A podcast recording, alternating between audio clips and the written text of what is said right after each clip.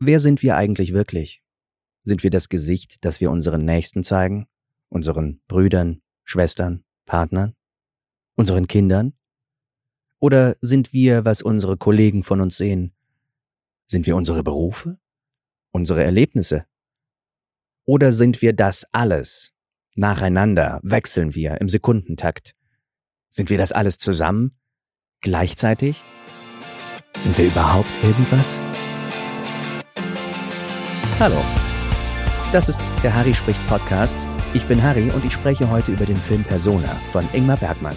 Persona gilt als das Meisterwerk vom schwedischen Regisseur Ingmar Bergmann, der solche Filme wie Das siebente Siegel und Szenen einer Ehe gemacht hat. Es gibt wenig Filme, über die so viel geschrieben worden ist, die so exzessiv analysiert worden sind wie dieser Film. Der Tag, an dem ich diesen Podcast aufnehme, ist der 2. September. Heute ist der Tag, an dem Ringe der Macht auf Amazon rauskommt. Eine Serie von Amazon, die fast eine halbe Milliarde Dollar gekostet hat. Sowas wie 450 Millionen. Und wenn man jetzt noch das Budget von Werbung mit reinrechnet, kommen wir schon deutlich näher an die Milliarde ran. Davon mal abgesehen, dass die Rechte am Herr der Ringe Franchise beziehungsweise an dem Teil von Herr der Ringe, das Silmarillion, Amazon bereits 250 Millionen Dollar gekostet hat. Ich sage euch das nur, um die Verhältnisse zu zeigen, denn das Budget von diesem Film waren 250.000 Dollar. Also ein Hundertstel dessen, was die Rechte an dem Stoff, den Amazon verfilmt hat, gekostet haben. Was Bang for Your Buck angeht, oder sagen wir mal Effizienz, ist das vielleicht der erfolgreichste Film auf unserer Liste, zehn Filme, die man gesehen haben sollte. Professor Thomas Elsässer, ein Filmhistoriker, hat diesen Film als Mount Everest für Kritiker bezeichnet. Es ist die ultimative professionelle Herausforderung, diesen Film zu interpretieren oder über diesen Film zu schreiben. Da also bedeutend klügere Leute als ich ihren Senf dazugegeben haben, belasse ich es diesmal einfach bei den Dingen, die mich interessieren und die ich erwähnenswert finde, was diesen Film angeht. Der Film hat so einen arzi Vorspann. Ein Projektor projiziert Bilder einer Kreuzigung, einer Spinne, davon wie ein Lamm geschlachtet wird und von einem Jungen, der in einem Krankenhaus oder einer Leichenhalle aufwacht. Das ist der Vorspann. Worum geht's in dem Film?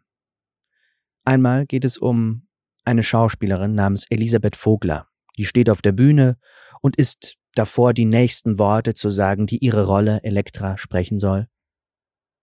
Aber sie sagt nichts. Sie guckt, sie schweigt und schweigt und schweigt eine ganze Minute lang und eine Minute ist ewig auf der Bühne. Und dann fängt sie an zu lachen. Nach diesem Vorfall weigert sich die Schauspielerin, sich zu bewegen oder zu sprechen.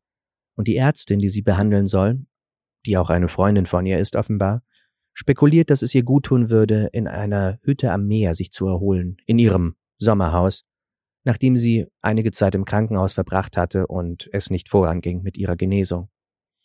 Und dass es vielleicht am besten wäre, wenn ihre Krankenschwester Alma sie dorthin begleitet. Elisabeth und Alma fahren ans Meer.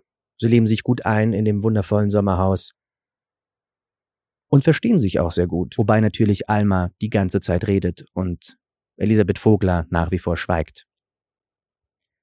Alma offenbart Elisabeth gegenüber ihre dunkelsten Geheimnisse, unter anderem, und das habe ich bereits in der letzten Folge angesprochen, erzählt Alma ihr eine Geschichte, die ihr passiert ist. Nämlich, als ihr, Almas Verlobter, gerade nicht da war, ist sie ans Meer gegangen, nackt baden, mit einer gewissen Katharina, einer Person, die sie gerade erst kennengelernt hatte.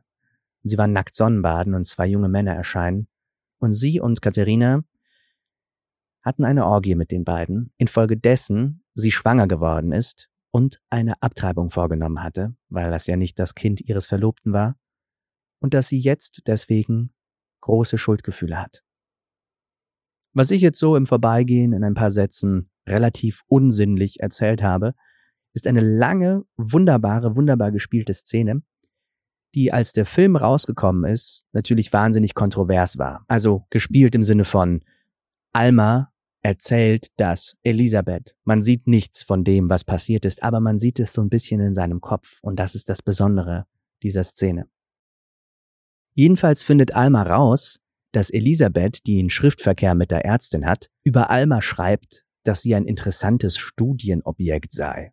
Und dann schreibt sie auch noch, das Geheimnis, das Alma ihr erzählt hatte, nämlich das mit der Orgie und den Schuldgefühlen und der Abtreibung, und dann wird sie sauer.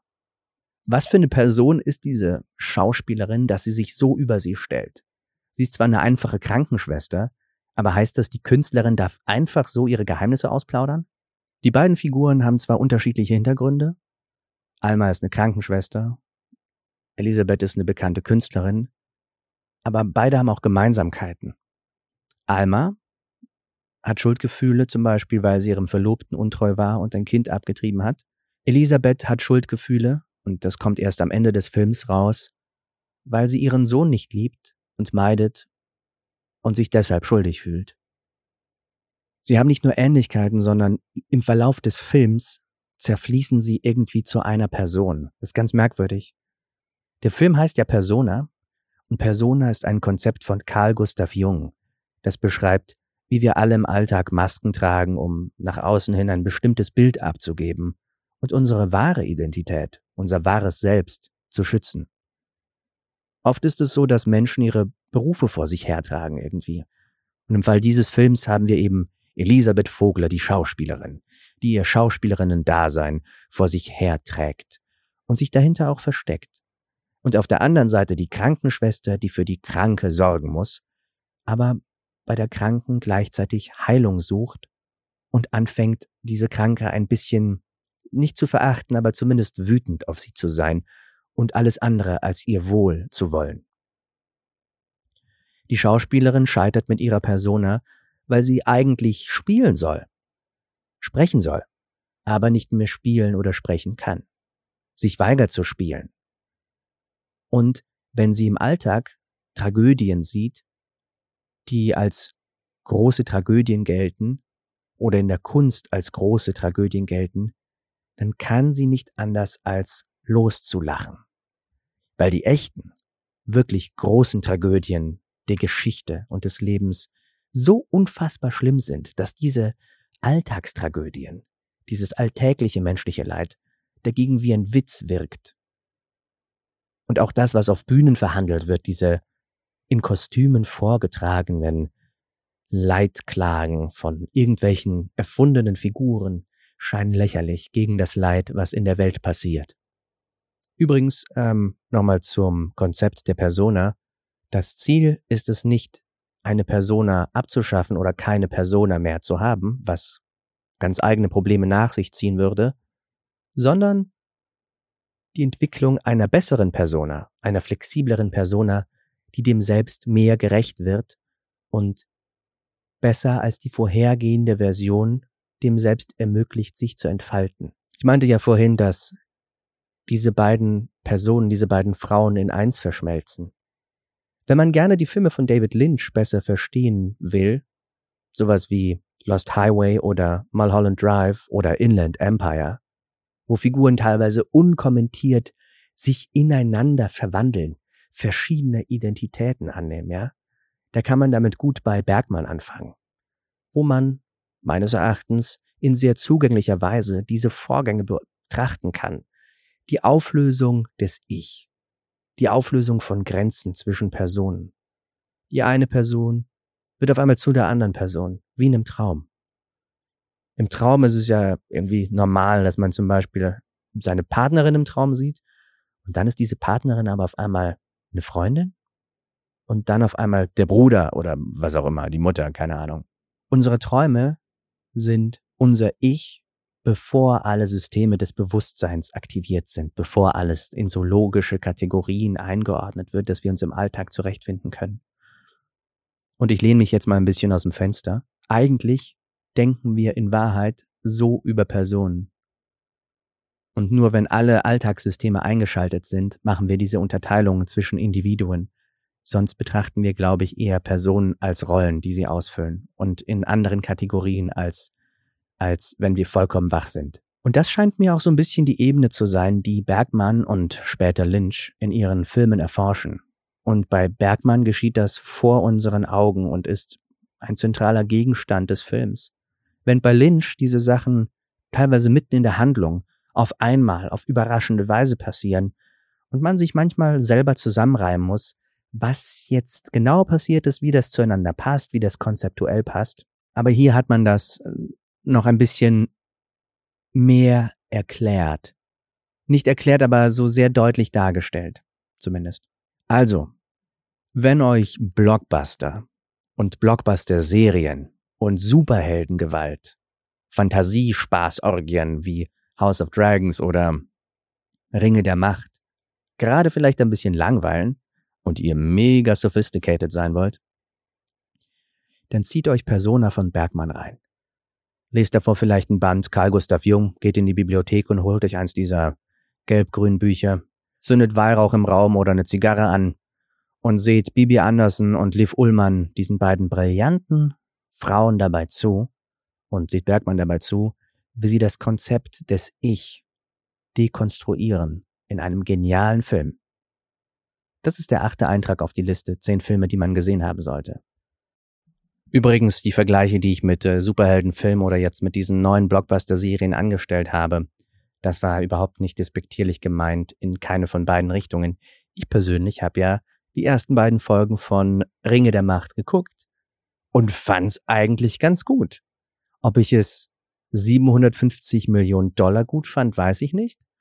Aber die Serie sieht fantastisch aus. Die Schauspieler und Schauspielerinnen, obwohl relativ unbekannt, waren hervorragend. Und ich mag Herr der Ringe. Und vielleicht könnte man sagen, es ist besser, dass es diese Serie gibt, als dass es sie nicht gibt. Das ist doch schon mal etwas. Außerdem ist das gerade eine mega spannende Zeit, was Serienformate angeht. Während früher Serien eigentlich eher etwas waren, was von geringeren Budgets und geringerer Qualität im Vergleich zu Filmen gesprochen hat, ist es heutzutage offenbar jetzt gerade so, dass nicht das Gegenteil der Fall ist, aber dass zumindest was die Qualität angeht und was den Aufwand angeht, die Serien, den Film in nichts mehr nachstehen, während natürlich Serien einfach länger sind als Filme. Und das ist eine faszinierende Entwicklung, dass Fernsehen oder Streaming nicht mehr billig ist, nicht billig ist, sondern genauso hochwertig, eigentlich fast hochwertiger und teurer als Filme. Das ist eine sehr, sehr spannende, geradezu unerwartete Entwicklung, die ich ähm, sehr aufmerksam verfolge. So viel dazu. Also, das war auf gar keinen Fall ein Diss gegen diese Serien. Das war der Podcast Harry spricht. Mich freut, dass ihr meinen Ausführungen gelauscht habt. Und ich freue mich auf die nächste Woche, wenn die Liste weitergeht. Bis dann.